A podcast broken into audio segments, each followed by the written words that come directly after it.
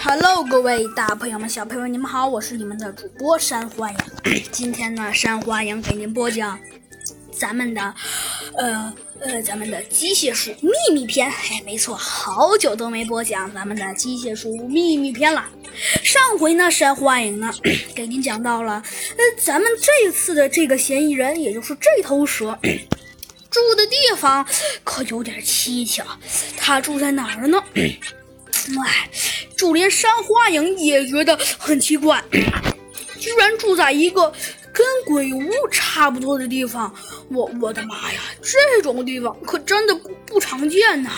哎。的确，像这种事情还真的的确不太常见。虽然这种事情啊不太常见，但是，但是猴子警长啊还是暗暗觉得呃这个事儿呃十分好玩，因为啊猴子警长呢觉得老觉得哪里哪里啊有些怪怪的，虽然说也说不出哪里怪怪的，但是总而言之，猴子警长。就是觉得好像哪里有一些，有一些奇怪呀。猴子警长心中暗暗想到，于是啊，猴子警长便下决心，一定要想一想这里哪里奇怪。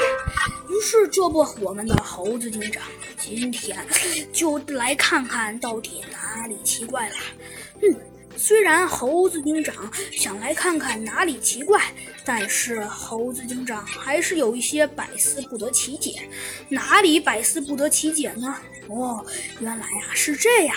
猴子警长说道：“奇怪，他老感觉那头蟒蛇的反应。”好像，好像是很害怕一样，所以这才使猴子警长觉得有些百思不得其解。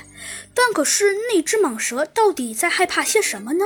猴子警长觉得十分好奇，于是啊，他暗暗下决心，一定要 搞出到底到底在搞什么鬼主意。猴子警长于是他下决心，一定要知道到底在搞什么鬼主意。